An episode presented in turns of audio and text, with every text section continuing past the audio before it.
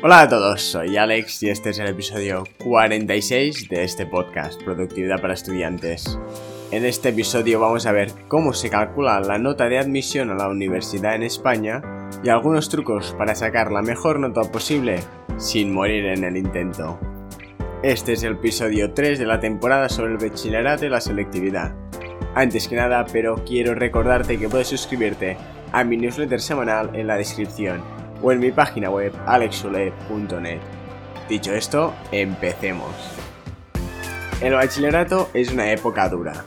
Es una época de mucha presión, mucho trabajo y para la mayoría también de mucha incertidumbre, ya que no tienes claro qué va a pasar luego. Son dos años de mucho esfuerzo y dedicación preparándote para sacar la mejor nota posible para así poder acceder al grado universitario que tú elijas. Para ello estaría bien que sepas más o menos qué quieres hacer al terminar el bachillerato, ya que no es lo mismo querer entrar a medicina, por ejemplo, que a ADE o psicología. Para entrar a medicina, la nota de corte está más o menos en 13,45 sobre 14, mientras que en psicología está sobre el 8,5 sobre 14, una diferencia más que notable. Para ello, antes quiero contarte cómo se calcula la nota de bachillerato, para luego poder ver qué podemos hacer para sacar la mejor nota posible sin morir en el intento. Es decir, cómo optimizar nuestro esfuerzo para obtener la mejor nota posible. Antes, pero quiero recordarte que la nota de corte no se impone según la dificultad del grado, sino que depende del número de plazas que haya y de las personas que apliquen a esas plazas. Por ejemplo, si hay 100 plazas de medicina, van a entrar las 100 personas con mejor nota que quieran hacer medicina en esa universidad. Por ende, la nota de corte será la nota que tenía la última persona en entrar a ese grado. Es decir, si el número 100 de medicina tenía un 13, pues la nota de corte de ese año será un 13. Por lo que la nota de corte es una nota orientativa, debido a que cada año cambia. Cuantas menos plazas haya de un grado y más personas estén interesados en ese grado, mayor será la nota de corte. Es por esto que ingeniería, aun y ser una carrera difícil, tiene una nota de corte muy baja. De hecho, la mayoría de universidades es de un 5 sobre 14. Vaya, el mínimo. Esto se debe a que hay una mayor oferta de plazas de ingeniería que no pasa alumnos hay en España. Dicho esto, es importante que tengas una idea de qué nota puedes necesitar para entrar en la carrera universitaria que más te atraiga. Para ello simplemente puedes buscar en Google nota de corte de X grado y ya te saldrá. Incluso puedes ver las distintas universidades donde en su página web acostumbran a poner la nota de corte de cada grado del año anterior. Dicho esto, veamos cómo se calcula la nota de admisión y qué puedes hacer para mejorarla al máximo posible. Para calcular la nota de admisión vamos a tener en cuenta tres factores principales. El primero de todo, que consta de los seis primeros puntos, son el expediente de bachillerato, es decir, la mediana de tus notas de los dos cursos de bachillerato. La nota de total de admisión cabe destacar que es de 14 puntos, por lo que los primeros 6 de estos 14 son tu nota de bachillerato. Para calcularlo debes calcular la mediana de tus dos cursos y luego multiplicarlo por 0,6. Así obtendrás el número de puntos que obtendrás sobre los 6 puntos a los que optas en esta primera parte. A partir de aquí, el resto de puntos dependen todos de la selectividad. La selectividad consta de dos fases. La primera fase es la fase general. Esta está compuesta básicamente por las asignaturas de lengua castellana, lengua extranjera, que suele ser inglés, historia de España y una materia comuna de opción. Es decir, matemáticas, matemáticas aplicadas a las ciencias sociales, latín o fundamentos de las artes. Esta va dependiendo del tipo de bachillerato que has elegido. Por, ejemplo, por ejemplo si haces el humanístico, te, tendrás que hacer el latín. Si haces el científico, harás matemáticas, etc. Esta fase la hacen todas las personas por igual, es decir, no importa el bachillerato que hayas hecho, vas a tener que hacer esta fase sí o sí, que son lengua castellana, extranjera, etc. Aunque dependiendo del bachillerato, la materia común de opción va a ser una u otra. De aquí vas a sacar 4 puntos. Para calcularlo vas a tener que hacer la mediana aritmética de las notas de los exámenes de estas asignaturas de la fase general y multiplicarlo por 0,4. Es decir, si son 4 asignaturas, las sumas entre ellas, las divides entre 4 y luego lo multiplicas por 0,4. Esto te dará los puntos que has obtenido de estos 4 puntos a los que optas en esta fase. Y esto lo puedes sumar a los 6 puntos o la parte de los 6 puntos que has adquirido de nota media de bachillerato. Finalmente, hay la fase específica. Dicha fase es opcional, aunque si haces la selectividad lo más normal es hacerla. En esta puedes presentarte hasta 3 asignaturas extra. Cada asignatura pondera más o menos dependiendo de la carrera. Es decir, hay asignaturas que no ponderan, otras que ponderan 0,1 y otras 0,2. Para saberlo, debes buscar qué asignaturas ponderan en el grado que quieres hacer. Ejemplo, a lo mejor en la carrera de economía, las asignaturas que te ponderan serán matemáticas 0,2, filosofía 0,1 y economía de la empresa 0,2 y el resto no te ponderan. Así pues, lo más importante, o lo que yo te recomiendo, es que te apuntes y hagas esos exámenes que más te ponderan en esta carrera, o en la carrera que tú hayas decidido que quieres hacer, o que te parece más interesante. Lo más recomendable es, pero, que te apuntes a esas asignaturas que ponderen 0,2 ya que de aquí sacarás los 4 puntos restantes para llegar a los 14 puntos de la nota de admisión a la universidad. Es decir, tienes 6 puntos de nota media de bachillerato, 4 puntos de la fase general y 4 puntos de la fase específica. En esta fase específica hay el resto de asignaturas que aún no has hecho en la fase general. Pero ojo, la materia común de opción también puede reponderar aquí. Es decir, matemáticas, latín, fundamento de las artes y matemáticas aplicadas a ciencias sociales también ponderan o pueden ponderar dependiendo de la carrera que hayas elegido en la parte específica.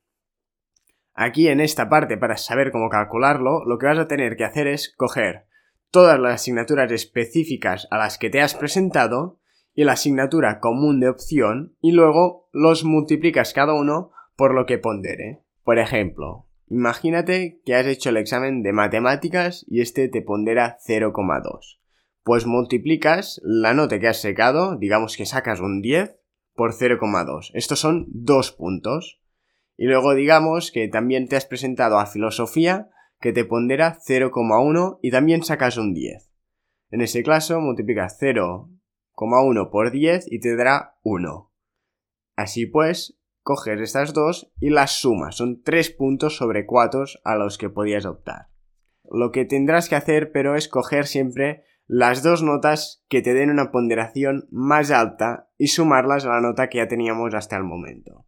Es decir, no vas a elegir las notas que tienes mejor nota en el examen, sino esas notas que una vez ponderadas y multiplicadas por lo que ponderan, es decir, 0,1 o 0,2, te den una mejor nota.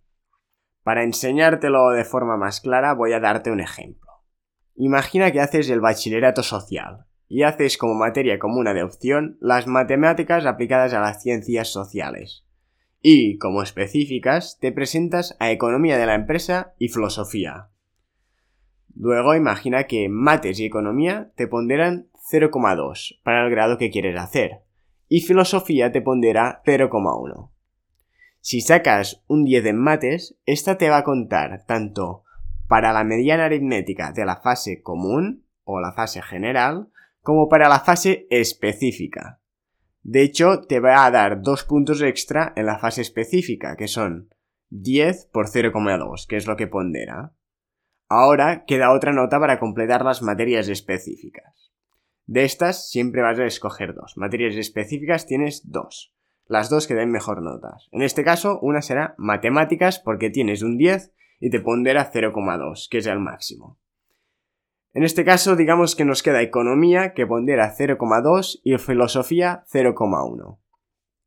Si sacas un 7 en economía y un 9 en filosofía, te quedaría un 1,4 en economía, debido a que 7 por 0,2 es 1,4, y en filosofía un 0,9, ya que multiplicas 9 por 0,1, una vez los has ponderados. Así pues, ¿qué te queda? Economía, tienes un 7, pero una vez ponderado, te queda 1,4 sobre los dos puntos a los que optas. Y filosofía, tienes un 9, pero una vez ponderado te queda solo 0,9 una vez ponderado. ¿Pero con cuál me quedo? ¿Con filosofía porque he sacado mejor nota? Pues no. Siempre te van a elegir las dos asignaturas que una vez ponderadas te den la mejor nota total.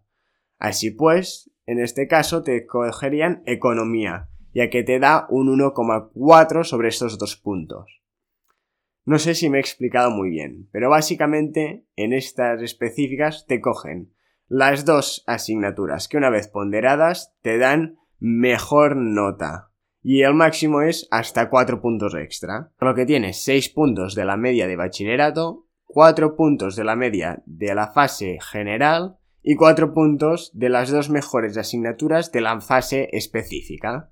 Dicho esto, veamos algunos consejos que puedo darte para optimizar esta nota con el mínimo esfuerzo posible, o por lo menos optimizar tus esfuerzos para sacar la mejor nota posible. Lo primero de todo que quiero recomendarte es que apretes el gas ya, en primero de bachillerato. Al fin y al cabo, la nota media de bachillerato van a ser 6 puntos de las 14 de la nota de admisión. Es la parte que más cuenta de toda la nota de admisión. Recuerda, son 6 puntos, 4 y 4. Por lo que no te duermas en primero y empieza ya a darle caña y a intentar sacar desde el minuto uno las mejores notas posibles. Aquí es donde tienes más tiempo y no te le juegas todo a un examen, que es lo que pasa en selectividad. Tu nota media de bachillerato no es un examen que puede irte bien o mal, sino que son dos cursos que puede que te vaya mal un examen, pero si te va mal, luego aprieta para el siguiente. Tienes tiempo, por lo que aprovechalo. No te duermas y esperes al último minuto cuando ya no tienes tiempo de hacer nada. También te recomiendo que para subir esta nota media de bachillerato hagas un buen trabajo de investigación. Este no es ser muy difícil, pero sí que requiere de mucho tiempo. Si empiezas la última semana, vas a hacer un trabajo bastante malo. Pero si lo empiezas lo antes posible y te dedicas varios meses haciendo un poco cada semana, vas a terminar con una buena nota más que hará mediana en tu nota de bachillerato. Así pues, si vas dedicando un poco de tiempo cada semana y no lo dejas todo para el final, es fácil sacar un 8, un 9 o un 10 que te ayude a subir tu mediana de bachillerato. Otra recomendación que también puedo darte para mejorar al máximo la nota de bachillerato es hacer prácticas en una empresa. Esta suele contar como una nota más que hace mediana en bachillerato, y si vas ahí todas las horas y haces lo que te digan, al fin y al cabo vas a terminar sacando un 9 o un 10 seguro, cosa que va a ayudarte a subir la mediana. Así pues, el trabajo de investigación y las prácticas en la empresa son cosas que van a requerir de tiempo, que van pero que van a facilitarte van a permitirte sacar muy buenas notas para subir tu mediana un poco. En cuanto a la selectividad, te recomiendo que te prepares unos buenos apuntes y estudies a tope durante el último mes aunque de esto ya hablaremos en los siguientes episodios de esta temporada. Lo que sí quiero recomendarte es que te centres al máximo en tu asignatura común de opción, es decir, matemáticas, latín o fundamentos de las artes, ya que esta asignatura puede contarte por partida doble si lo haces bien, tanto para la fase general como para la específica. Así pues, si lo haces bien, este examen puede llegar a suponer hasta 3 puntos de los 14 de la, de la nota de admisión a la universidad, ya que puede ser un punto de los 4 de la fase común y dos puntos si pondera por 0,2 en la parte específica. Y esto son tres puntos en tan solo un examen. Así que asegúrate de que sea la asignatura a la que dedicas más tiempo y más atención y vas mejor preparado al examen. Luego vendrían el resto de asignaturas generales y finalmente las asignaturas específicas. Dentro de la fase específica, lo que te recomiendo es que si te pondera, cojas la materia común de opción como una de estas opciones de la fase específica. Y los otros dos que sean esos que más te ponderen, es decir, que te ponderen a lo poder ser 0,2. Elige estas dos, pues, y céntrate en el que más te pondere o el que mejor se te dé. Es decir, si haces el social y coges matemáticas como una de la parte específica, y luego las otras dos, coges dos y una te pondera 0,2 y otra 0,1, céntrate en la que te pondera 0,2 y la que te da 0,1 déjala más de lado, ya que probablemente, aunque saques un 10, te va a dar la mejor, la misma nota que si sacas un 5 en esa que te pondera 0,2. Céntrate en la que mejor te pondere o, en el caso de que ponderen lo mismo, en la que mejor se te dé. Así pues, a la hora de estudiar para la selectividad, yo lo haría con las siguientes prioridades. Primero de todo, y con mucha diferencia, la asignatura común de opción, ya sea mates, latín, etc., ya que esta te va a ponderar por partida doble siempre y cuando te pondré en la parte específica. La segunda prioridad sería esa asignatura específica que te pondere 0,2 y se te dé más bien.